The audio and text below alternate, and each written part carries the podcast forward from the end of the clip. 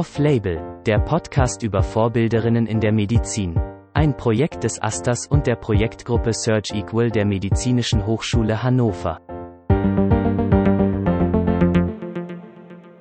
Hallo und herzlich willkommen zur dritten Folge unseres Podcasts. Ich bin Clara, ich studiere im elften Semester Medizin und habe gerade mit dem Lernen fürs Examen gestartet. Ja, hallo auch von mir. Ich bin Annika, ihr kennt mich vielleicht schon aus der ersten Folge und ich bin auch im elften Semester, lerne aber noch nicht fürs Examen, sondern mache das erst in einem halben Jahr. Wir haben heute mit Dr. Susanne Wolters ein Interview geführt. Sie war lange Jahre Oberärztin an der MAH, hat seit fünf Jahren ihre eigene Kinderarztpraxis und war während ihrer Karriere für viele Einsätze mit Ärzte ohne Grenzen unterwegs. Wir haben mit ihr über die Einsätze im Ausland, über die Arbeit in einer Universitätsklinik und auch über ihr Privatleben gesprochen. Dabei handelt es sich heute auch noch um eine besondere Folge. Und zwar haben wir heute eine Kooperation mit dem Projekt Doctors in Global Action. Das ist ein Projekt, das gehört zu Gandhi. Das ist die Globalization and Health Initiative der Bundesvertretung der Medizinstudierenden. Und was genau das Projekt ist, das erzählen euch jetzt gleich Kascha und Henny. Das Gespräch haben wir bei Frau Dr. Wolters in der Kinderarztpraxis aufgenommen haben aber aufgrund der aktuellen Pandemiesituation natürlich auf entsprechende Maßnahmen geachtet, hatten die Fenster geöffnet und genügend Abstand zwischeneinander. Deswegen hört ihr im Hintergrund auch ab und zu ein Auto vorbeifahren. Hallo auch von uns. Wir sind Henny aus Würzburg und Kascha aus Aachen. Gemeinsam haben wir das Projekt Doctors in Global Action wiederbelebt, denn das Interesse an globaler Gesundheit wächst stetig. Uns Studierenden fehlt es dabei jedoch noch häufig an Vorbildern und beruflichen Perspektiven. Deshalb führen wir mit Doctors in Global Action Interviews, also engagierten MedizinerInnen und Menschen, die im Bereich Global Health, Public Health oder der humanitären Hilfe aktiv sind. Auf unserer Website findet ihr die Interviews mit wertvollen Tipps und Tricks. Vor allem aber wollen wir anhand der persönlichen Biografien zeigen, wie soziales oder gesellschaftspolitisches Engagement und der Beruf als Medizinerin vereinbar sind. Wir freuen uns sehr über die Kooperation mit dem Off-Label-Podcast, also hört gut zu und findet Inspiration für euren eigenen Lebensweg.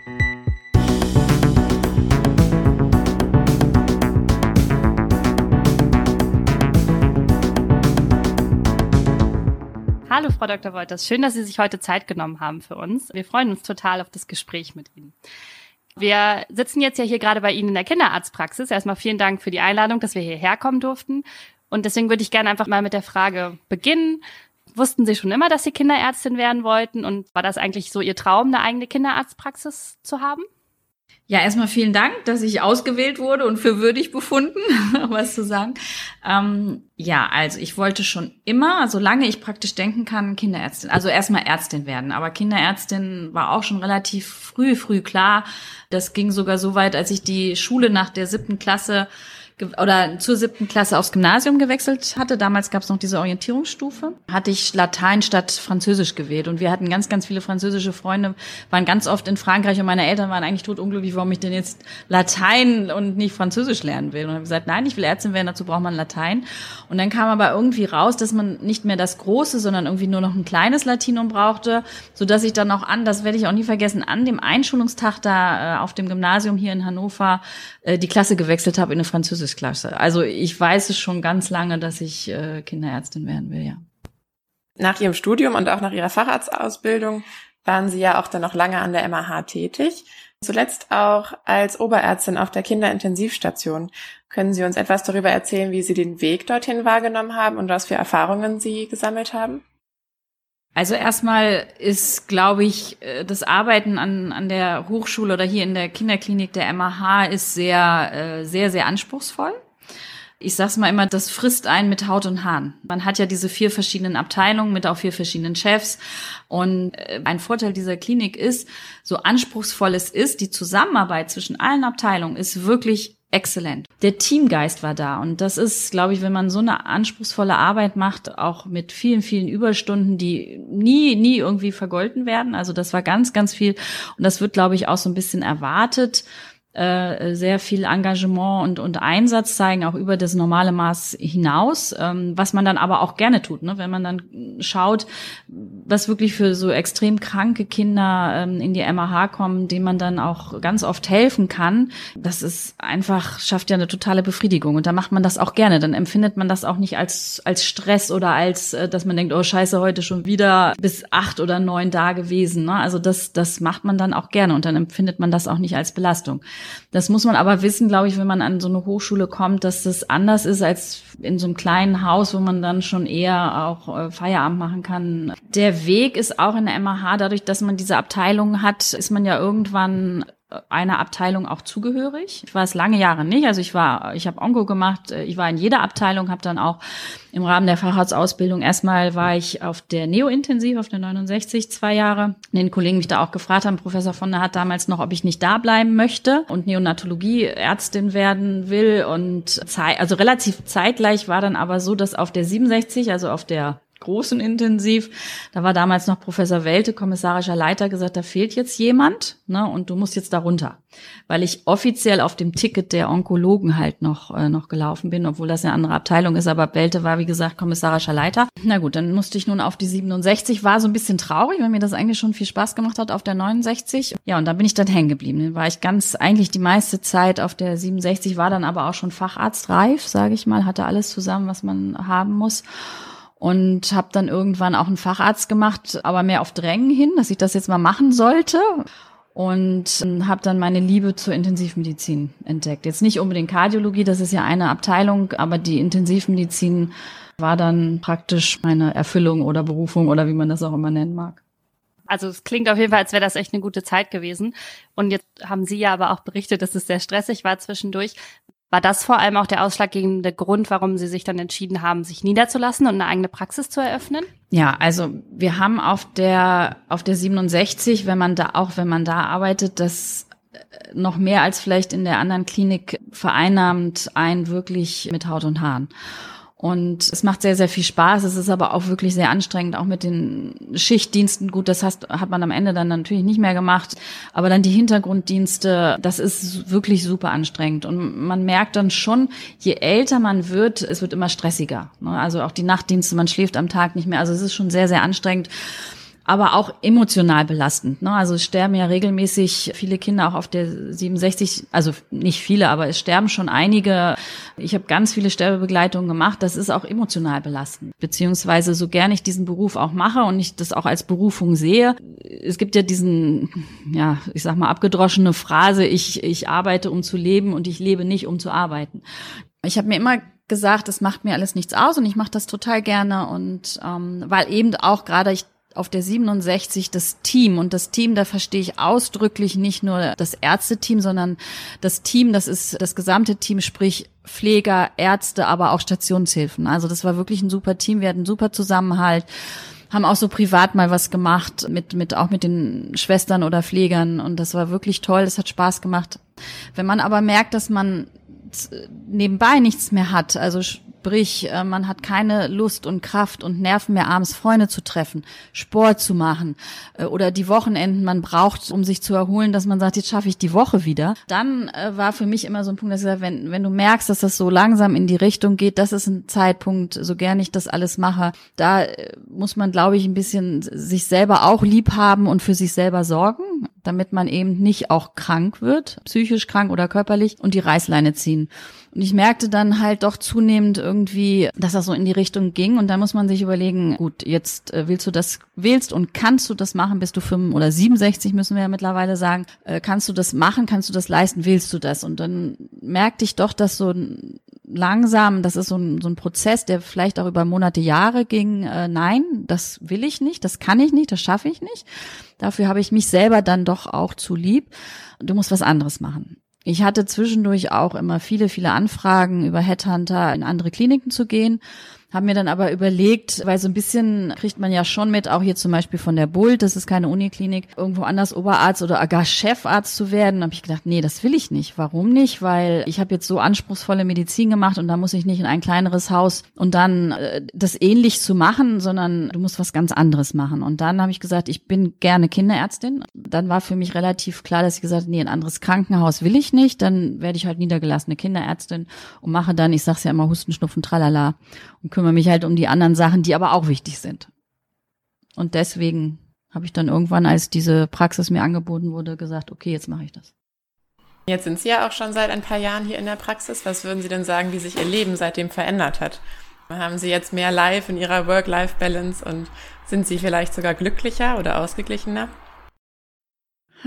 Gute Frage. Also generell, als ich in die Praxis gegangen bin, hat mein Herz wirklich doll geblutet. Also weil das hat, ist mir sehr, sehr schwer gefallen, aus der MAH wegzugehen. Und wir haben ja auch dieses pädiatrische Intensivnetzwerk aufgebaut. PIN-Arzt äh, war ich viel. Ich bin viel in Kliniken rumgeflogen, habe Kinder geholt und haben da wirklich, glaube ich, eine ganz, ganz tolle Sache aufgebaut. Und da hängt natürlich das Herz dran und auch an der Station. Und ich habe dann noch die Dienstpläne weitergemacht, ganz viel dann noch die Fortbildung und ganz viel Sachen immer noch nebenher gemacht. Also mein Herz blutete schon doll. Und als ich dann hier in die Praxis kam, habe ich gedacht, vielleicht ja auch ein bisschen naiv, aber ich hatte dann am Anfang das Gefühl, ich bin jetzt kein Kinderarzt mehr. Und das soll jetzt nicht despektierlich klingen, sondern ich bin schwierige Elternärzte, äh, Eltern Arzt geworden. So ist es auch. Man macht ganz viel Elternberatung, Beruhigung, weil die Kinder, richtig kranke Kinder, Gott sei Dank, hat man ja doch eher weniger. Ne, und das ist schon eine Riesenumstellung, ne, wenn man jetzt macht Intensivmedizin und gerade das, was auf der 67 passiert mit Herz-Lungen-Maschinen und, und Organtransplantation und, und, und, und, und. Und dann kommst du hier und dann sagst, mein Kind hustet seit einem Tag. Da fragst du dann, ja, und weshalb kommen sie jetzt zum Arzt? Ne? Also das war schon eine Riesenumstellung und ich habe mir am Anfang war ich auch nicht glücklich, bin ich ganz ehrlich, habe dann schon überlegt, mal die Kollegen dann auch immer noch gefragt haben, willst du nicht zurückkommen? Habe dann schon überlegt, verkaufe ich das alles wieder und gehe zurück. Aber dann habe ich mir gesagt, nein, zwei Jahre musst du dir geben.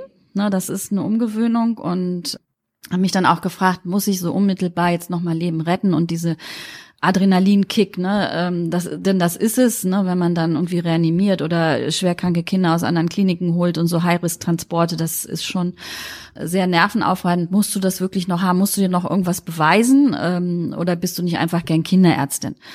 Und dann habe ich irgendwann gesagt, ich sag, ich sag immer, ich habe meinen Frieden gemacht. Ich mache immer noch gern, sicherlich würde ich Medi Intensivmedizin machen, aber man kann nicht beides haben. Ne, du kannst nicht beides haben. Und der Vorteil hier, ja, es hat sich was geändert. Ich habe die Wochenenden frei. Ich arbeite auch hier viel, aber nichts im Vergleich zu MAH. Und an den langen Tagen zum Beispiel bin ich dann auch von acht bis, je nachdem, was jetzt los ist, bis sieben, halb acht abends äh, in der Praxis und bin dann auch um sieben, halb acht zu Hause. Das ist ein langer Tag. Aber die Intensität der Arbeit ist eine ganz andere. Da muss ich nicht so wie auf der, wenn man auf der 67 zwölf Stunden da, keine Ahnung, eine Herz-Lungen-Maschine einbaut und einmal Kind reanimiert, das ist eine ganz andere Arbeit. Insofern komme ich jetzt auch abends nach Hause und bin da nicht so kaputt, kann mal Sport machen oder sonst was. Man ist ein eigener Herr, keine Nachtdienste, keine Wochenenden, Weihnachten, Silvester, Ostern, die Feiertage. Man kann das jetzt doch so selber steuern und das hat schon sehr viel mehr Freiheiten, Lebensqualität doch, in jedem Fall kann mir vorstellen, dass es vielleicht dann auch emotional irgendwie was anderes ist, wenn man Kinder jetzt über Jahr oder längere Zeit begleitet und als wenn man eher nur die wirklich sehr schwer kranken Kinder auf der Intensivstation hatten, wenn man hier so quasi das, den Alltag der Kinder ein bisschen mehr mitbekommt und irgendwie mehr so die durchs Leben begleitet, oder? Ja, also das ist, ich bin ja jetzt fünf Jahre oder fünfeinhalb Jahre in der Praxis. Das heißt, die Kinder, die ich vor fünfeinhalb Jahren mit der U3, also mit vier Wochen kennengelernt habe, ne, die sind jetzt fünf, die kommen jetzt fast in die Schule. Also das ist ja schon ein langer Weg und man kennt die natürlich auch gern. Man kennt sie jetzt auch gut und das ist auch toll zu sehen, wie die Entwicklung ist. Ich muss aber sagen, das Größte oder das, was mich emotional am meisten mitgenommen hat, und ich habe wirklich viel erlebt. Ich habe viel auf der 67 erlebt, ich habe auch viel in Afrika erlebt.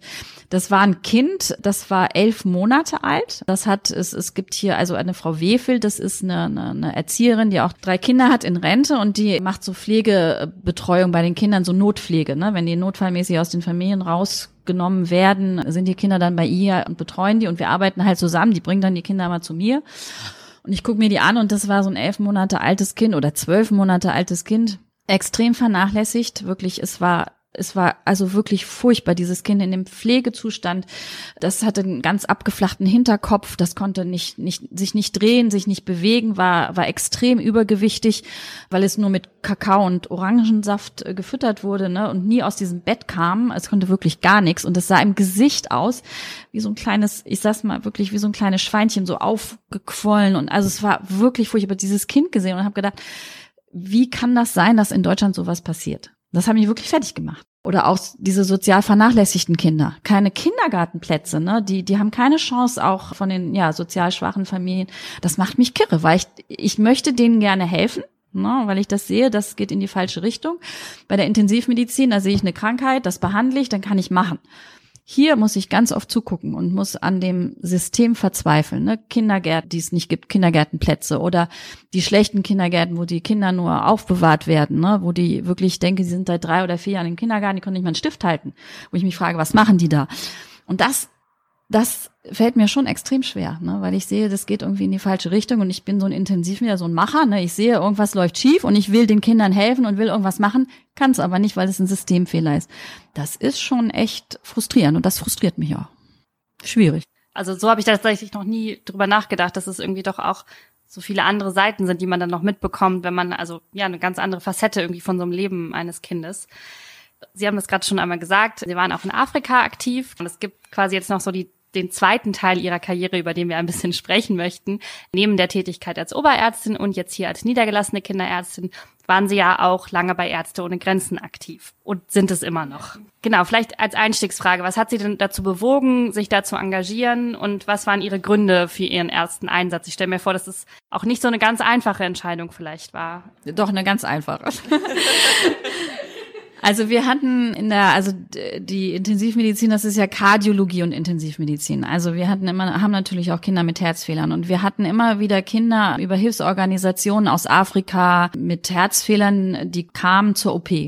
Und es waren Kinder jeglicher Altersstufe, ich sag mal von zwei bis, bis 17. Und diese Kinder kamen ganz alleine. Also auch die wirklich kleinen Kinder kamen ganz alleine nach Deutschland. Die konnten die Sprache nicht, die konnten, kamen ohne Eltern, wirklich ganz alleine und waren dann hier meist in, erst in Pflegefamilien untergebracht, dann hat man die ganzen Voruntersuchungen gemacht, wurden dann operiert, waren im Krankenhaus, waren dann noch eine Zeit lang in den Pflegefamilien und wenn dann alles gut war, sind sie dann zurückgefahren. Und was mich total beeindruckt hatte, war, wenn man diese Kinder auf Station erlebt hatte, egal ob die jetzt zwei, drei oder auch 17 waren, die waren total fröhlich und dankbar. Ne, man sollte ja meinen, hier Gott, so ein, was weiß ich, drei, vierjähriger, der versteht die Sprache nicht, der versteht das Essen nicht, versteht gar nichts, dass die totunglücklich sind und irgendwie ja, dass es eigentlich furchtbar ist, diese Situation für die Kinder. Aber nein, die waren total fröhlich aufgeschlossen, haben teilweise ganz schnell Deutsch gelernt, waren einfach dankbar, was hier gemacht wurde mit ihnen, wobei sie das, glaube ich, kognitiv ja alles irgendwie noch gar nicht verstehen konnten eigentlich, aber irgendwie haben sie es doch verstanden. Und manchmal hat man auch gesehen, ich kann mich an ein Kind aus dem Jemen erinnern, das hatte total dicke Hornhaut an den Füßen, also der hat bestimmt zu Hause gar keine Schuhe gehabt, der ist immer barfuß gelaufen. Also es waren wirklich Kinder aus ganz ärmlichen Verhältnissen und die waren hier so dankbar und das hat mich schwer beeindruckt. Und das hat in mir eigentlich so den Wunsch reifen lassen, diesen Kindern, das war natürlich nur eine Handvoll, denen man hier helfen konnte, diesen Kindern in den in den Ländern vor Ort zu helfen, um dann halt auch vielleicht mehr Kindern zu helfen. Ne? Und das war dann so eigentlich ja so dieser Gedankengang zu sagen, Mensch, ich möchte mal in diese anderen Länder und den Kindern da helfen.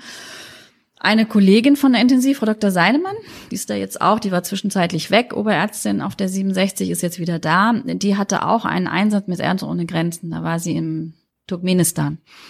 Und die kam dann nach einem halben Jahr wieder, hat viel erzählt und, und, und. Und daher, das war so praktisch mein erster Berührungspunkt mit Ärzte ohne Grenzen. Damals war ich jetzt noch nicht so weit, dass ich sagte, ich will das jetzt schon äh, machen. Auch in meiner Lebensphase nicht. Das hatte dann mal irgendwann, das war auch über diese Hilfsorganisation, ein Hamburger Anästhesist, der hat äh, eine äh, Hilfsorganisation gegründet und wir hatten Kontakt, weil die auch Kinder aus Afghanistan mit Herzfehlern in die MAH gebracht hatten.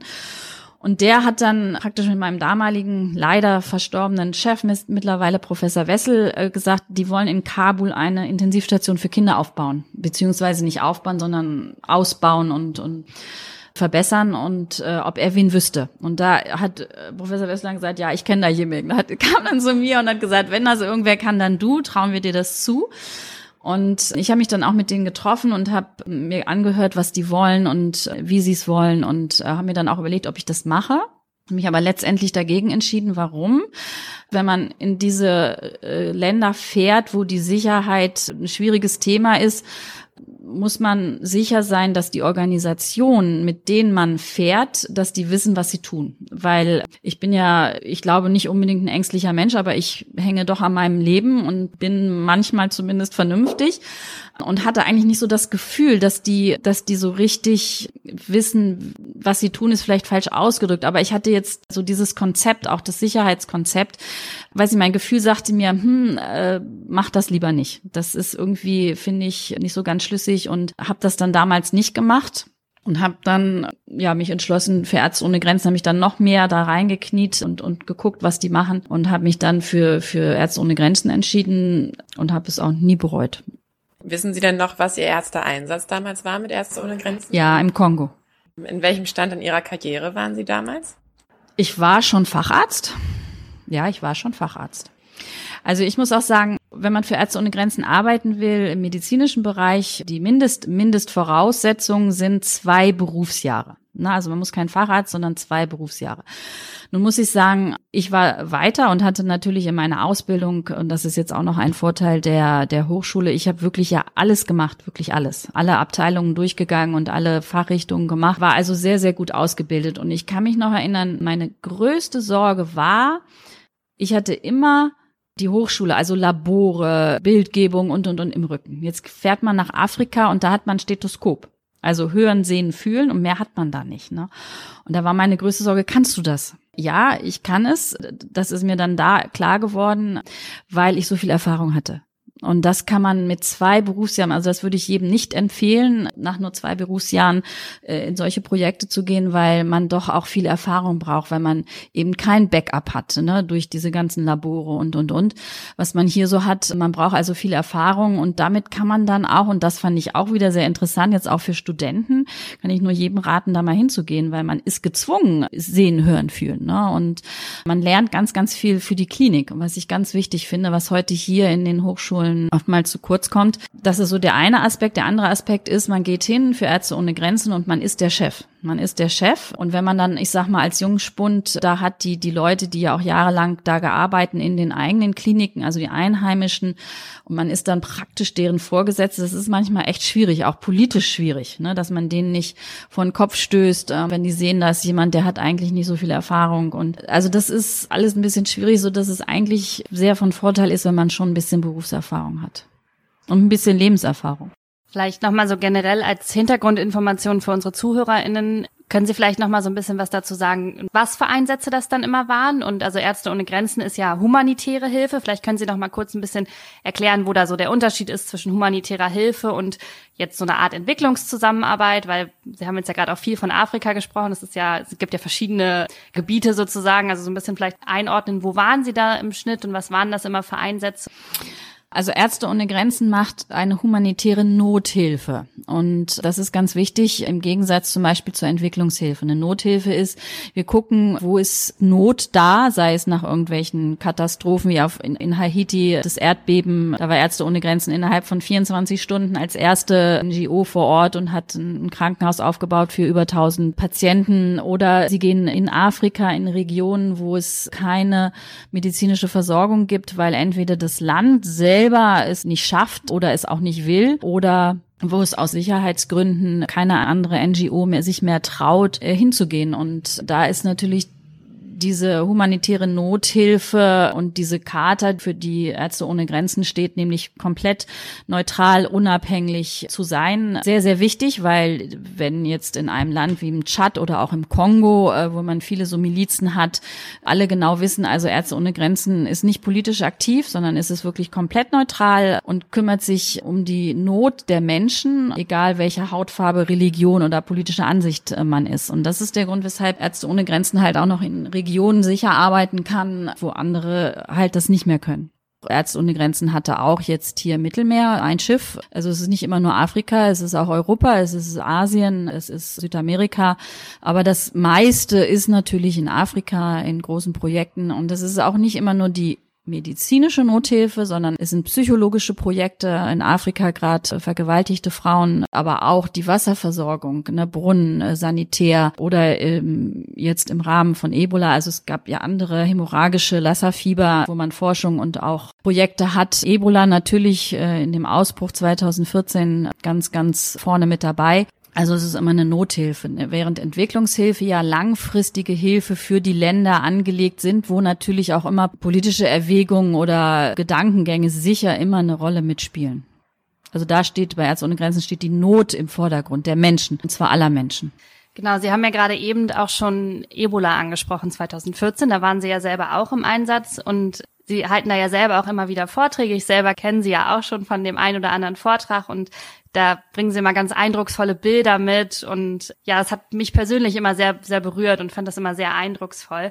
Ich will jetzt gar nicht zu sehr ins Detail gehen und das alles nochmal wieder von vorne anfangen quasi, aber vielleicht können Sie uns so ein bisschen den kleinen Eindruck geben. Wie war dieser Ebola-Einsatz für Sie? War der irgendwie anders als die bisherigen Einsätze? Sie hatten ja auch davor schon einiges an Erfahrung. Und ja, jetzt vielleicht auch rückblickend, das war ja 2014. Ist das anders in Erinnerung geblieben als die anderen Einsätze? Ähm, ja. Warum? Also äh, wie ja vorhin schon gesagt, ist die Arbeit in der MAH sehr stressig und sehr energieraubend. Und auch wenn man für Ärzte ohne Grenzen arbeitet in, in klimatischen Bedingungen oder auch unter Lebensumständen, die sehr anders sind als hier, ist das alles sehr, sehr anstrengend. Normalerweise ist man immer nur vier Wochen im Einsatz gewesen und dann musste man auch, äh, wurde man als sogenannter Expat, also von außen äh, abgezogen. Keiner sollte eigentlich länger als vier Wochen arbeiten.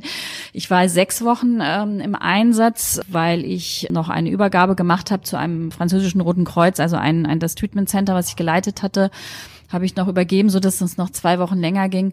Und ich war also nach diesen gut sechs Wochen war ich körperlich und, und seelisch wirklich am Ende. Also das war so anstrengend, dass ich irgendwie, ich glaube, ich Samstag äh, und ich hätte, wäre Dienstag geflogen und Samstag ich eigentlich gesagt habe, ist mir scheißegal, ich will jetzt hier weg, ich kann nicht mehr. Also ich war wirklich, wirklich äh, am Ende. Also es war sehr äh, sowohl körperlich, weil man 24/7 verantwortlich war, ohne Pause praktisch, obwohl das man ja eigentlich soll, ähm, aber das das ging einfach nicht und dann diese psychische Belastung, so wenig tun zu können, ne? diese vielen Toten. Man stumpft ab, ne? man lässt es, versucht es nicht so an sich ranzulassen, aber man stumpft dann auch so ein bisschen ab. Aber es holt dann einen doch irgendwie ein. Ne? Also es war extrem belastend und extrem körperlich anstrengend. Das war so die eine Sache. Und die zweite Sache war nochmal so, wir haben ja beim Ebola, ich war in Guinea, in, in Macenta, das ist auch da, wo, in der Nähe, wo dieser Patient Null damals wahrscheinlich herkam und von wo die Epidemie ausging.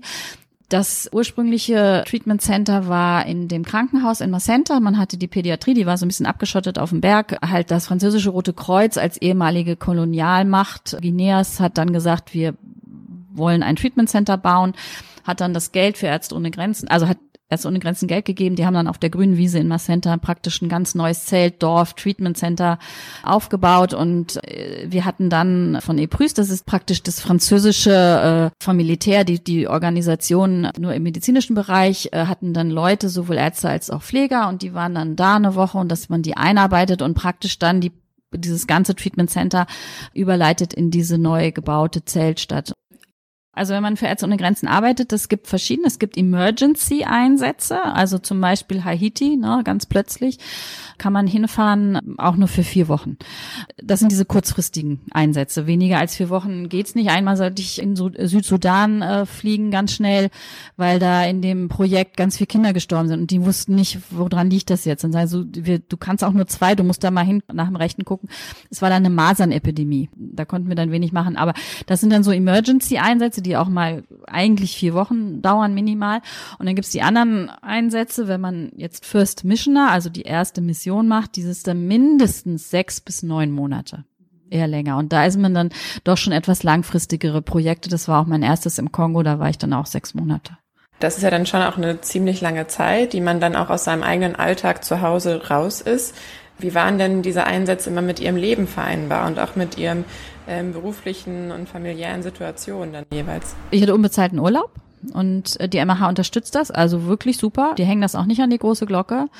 Und äh, natürlich auch die, ich sag mal, das war nicht mein Einsatz, sondern ich sag mal, das war unser Einsatz auf der 67, weil natürlich die Kollegen, man kann nicht für die Zeit jemand anders einstellen, geht nicht, für mich mitgearbeitet haben. Und äh, deshalb sage ich immer, es ist unser Einsatz. Und wie gesagt, ich finde, die könnten das mal auch publik machen, weil dass ich eine tolle Sache finde. Aber wenn man mal mit den anderen Kollegen gesprochen hat, habe ich eigentlich wenig bis gar nicht gehört, dass irgendein Arbeitgeber sich dann quergestellt hat oder da irgendwie was gemacht hat sondern das wird in der Regel dann schon auch unterstützt. Mit meinem privaten Umfeld war es so, dass es nur ging, weil ich also mein Mann und ich, wir waren verheiratet, wir uns getrennt haben. Das war auch alles wenig schön, muss man sagen. Und ich mir dann auch überlegt, legen musste, okay, was, was willst du in deinem Leben machen noch? Und dann praktisch der Weg frei war für, für diese humanitären Einsätze. Was ich sagte, als ich noch nicht so weit war, ne, musste ich mir das mit Kabul überlegen, mache ich das oder nicht. Ich habe es dann natürlich auch nicht gemacht, wenn er noch Familie zu Hause hat. Ich habe nun leider keine Kinder. Aber deswegen, ja, mir hat mal in Indien so ein Buddhist gesagt, äh, so ein alter, äh, wirklich, äh, wie man Reiki oder wie man sie nennt, hat dann zu mir gesagt, das sollte so sein, dass du keine eigenen Kinder hast, weil du hast so viele Kinder, das war dein Weg, dein Schicksal, ne, dass du das machst. Und irgendwann habe ich dann gedacht, ja, wahrscheinlich hat er recht. Ich bin jetzt nicht spirituistisch äh, irgendwie großartig veranlagt, aber irgendwie denke ich, ja, wahrscheinlich hat er recht, weil er sagt, du hast ganz, ganz viele Kinder. Und ich hätte das sicherlich nicht machen können, wenn, wenn man irgendwie Familie, mehrere Kinder, äh, kann man das dann vielleicht machen, wenn die groß sind und aus dem Haus.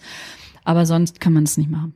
Also zumindest nicht, wenn nicht irgendwer leidet. Ne? Wenn ich mir vorstelle, ich bin Mutter vielleicht von ein, zwei Kindern und bin dann ein halbes Jahr oder neun Monate weg, äh, weiß ich nicht, dann leiden die eigenen Kinder dann schon. Und da weiß ich, das würde ich dann auch nie machen, weil äh, ich das dann nicht, also das würde ich meinen Kindern dann auch nicht antun wollen. Ne? Dann wäre ich nicht genug Egoist, dann ist mir doch scheißegal, was meinen Kindern ist. Ich mache das jetzt, weil ich das will.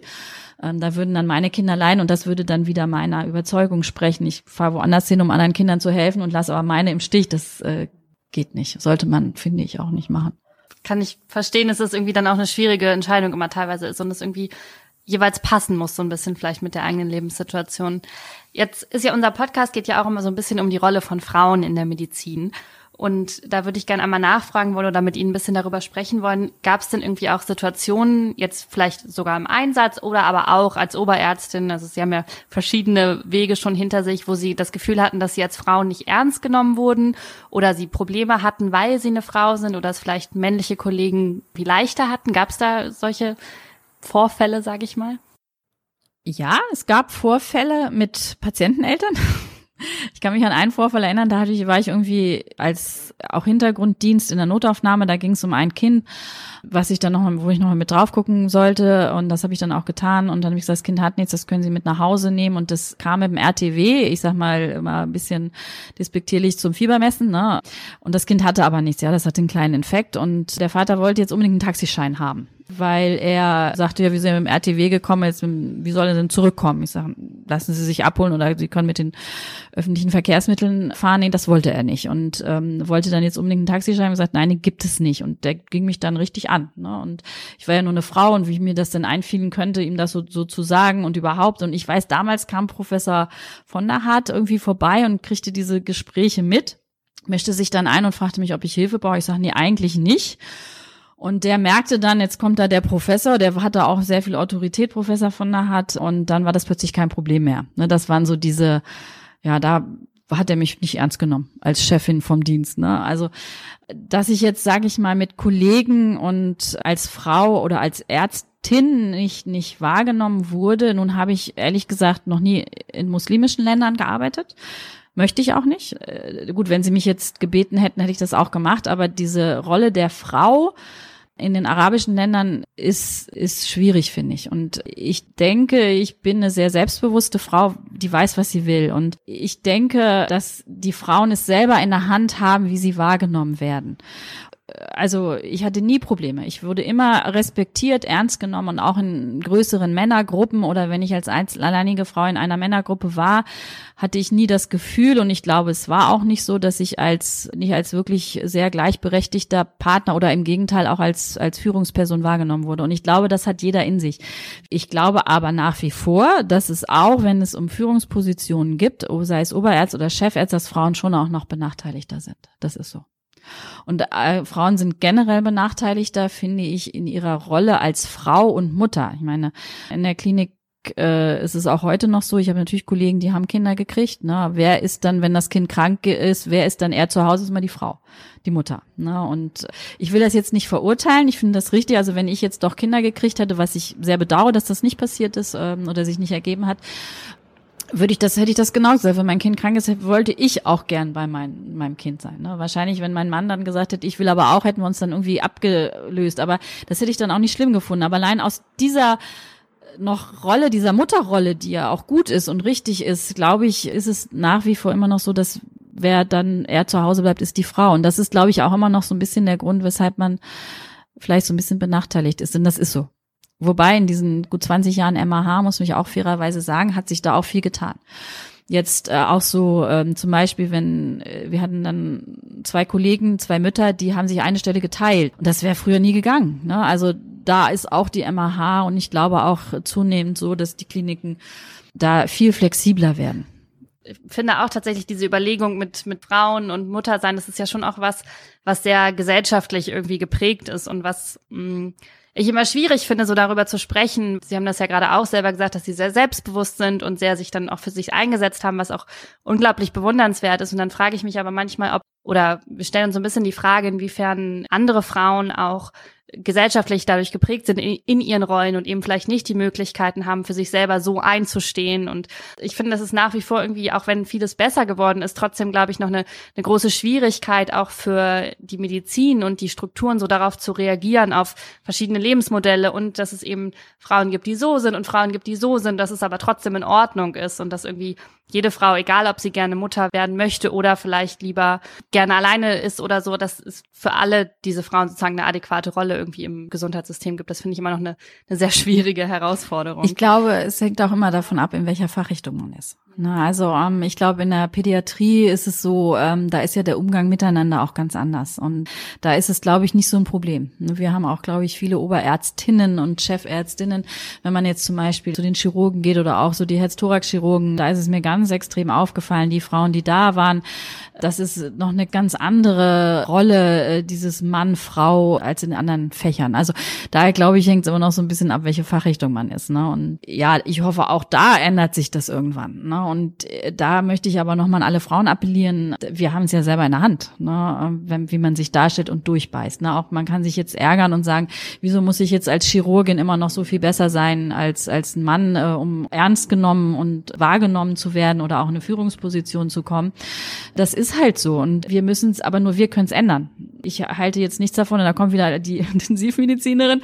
Ich sehe ein Problem, also muss ich es anpacken. Ne? Da hilft kein Lamentieren, kein Nölen oder kein Jammern, sondern machen je mehr es Oberärztinnen gibt, je mehr Chefärztinnen es gibt, desto schneller wird sich das auch ändern.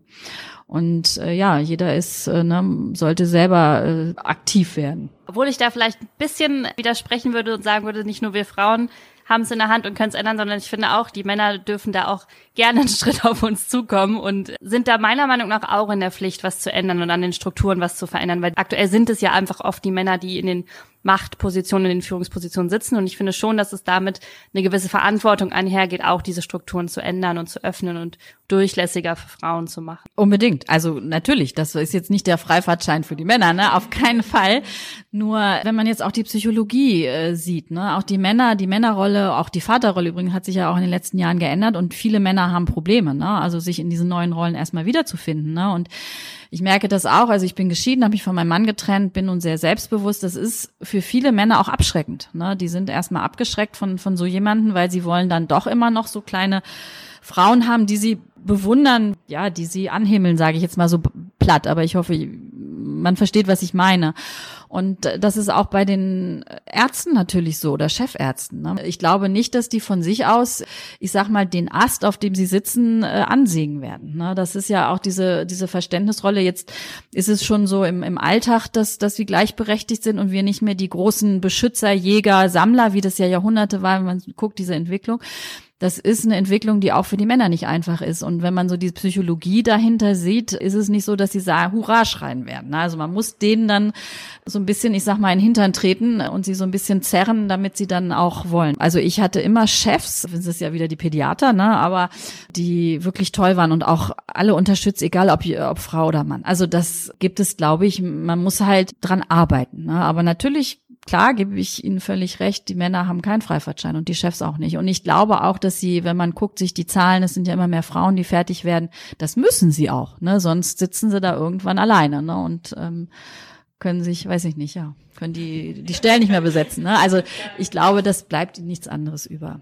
Ja, es bleibt sehr schwierig. Aber Sie haben ja eben gerade auch schon gesagt, es gibt sehr viele positive Beispiele. Und da habe ich auch noch eine Frage, die so ein bisschen daran anschließt. Und zwar hatten wir ja anfangs für unsere ZuhörerInnen ja schon erklärt, dass wir dieses Mal eine Kooperationsfolge haben mit dem Projekt Doctors in Global Action von Gandhi, von der Bundesvertretung der Medizinstudierenden. Und die haben uns auch noch zwei Fragen geschickt, die Sie gerne an Sie stellen würden. Und die erste Frage passt gerade ganz wunderbar. Und zwar ist die Frage, an welchen Vorbildern orientieren Sie sich? Vielleicht aktuell oder auch früher im Studium? Was waren so Vorbilder? Für Sie? Also, mein Vorbild schon als Kind, das hat jetzt aber nichts mit der Medizin zu tun, ist Pippi Langstrumpf.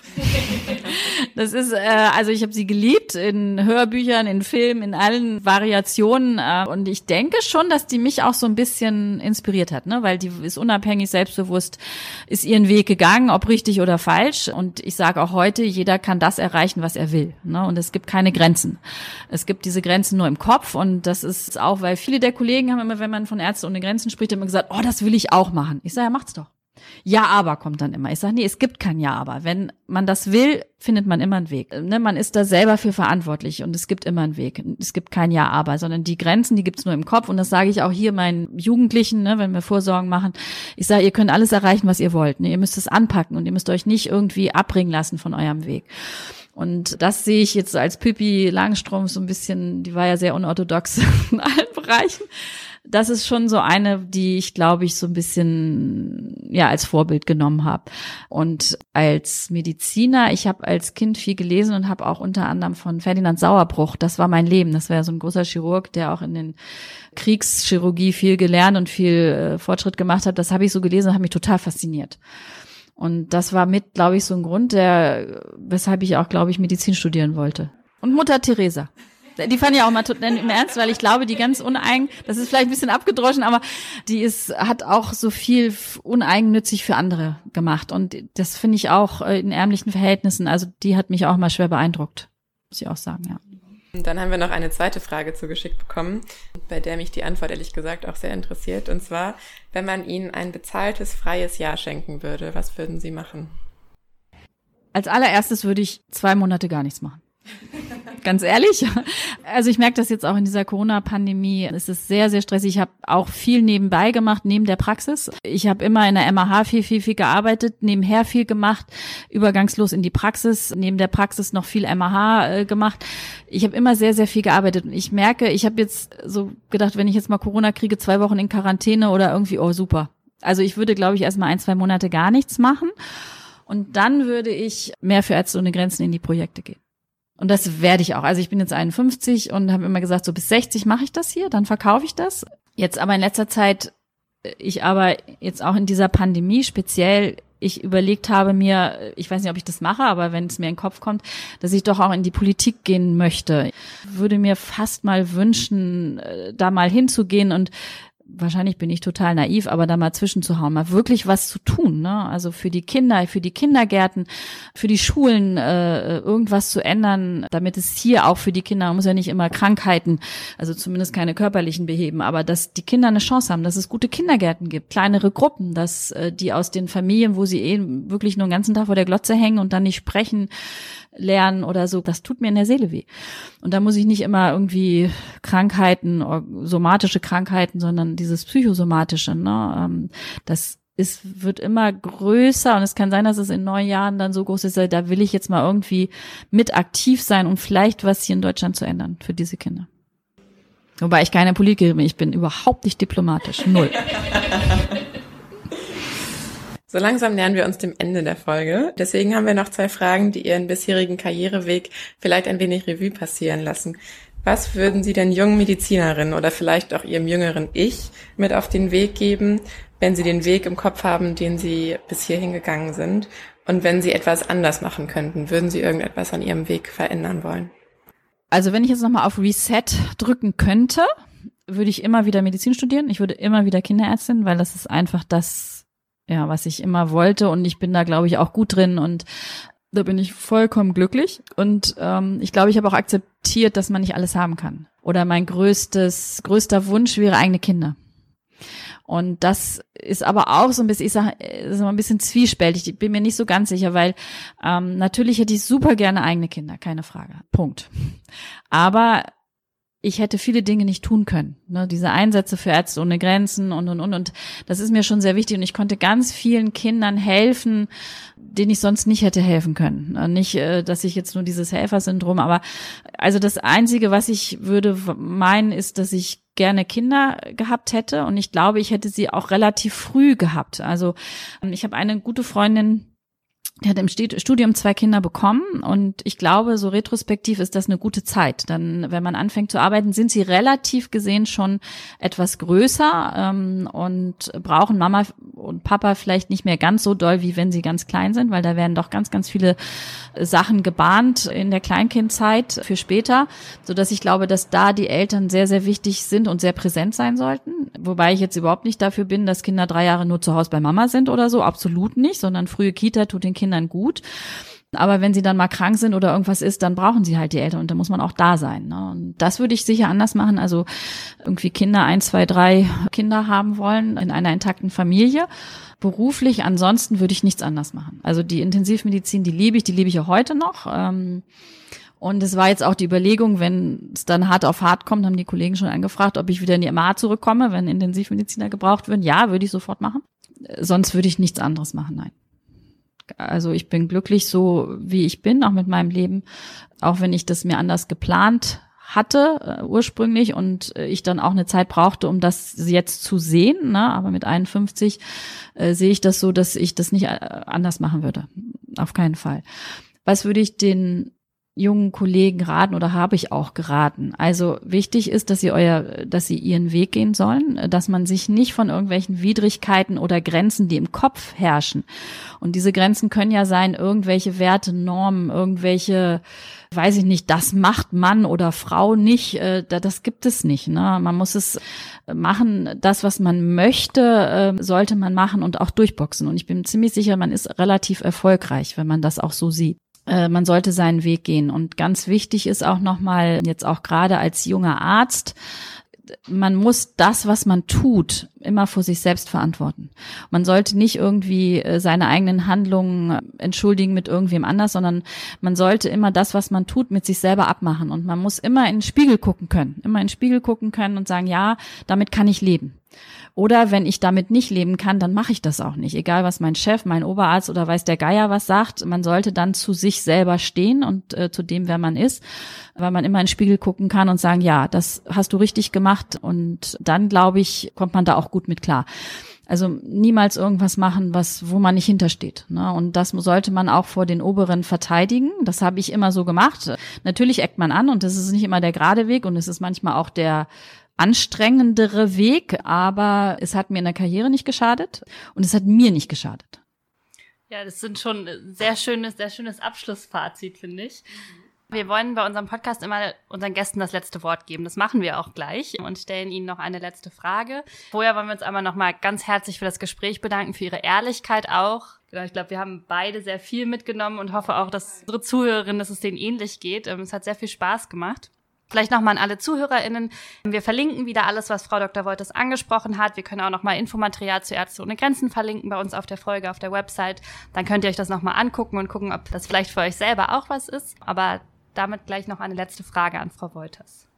Zu guter Letzt möchten wir Sie bitten, den folgenden Satz zu vervollständigen. Und zwar, für die Zukunft wünsche ich mir.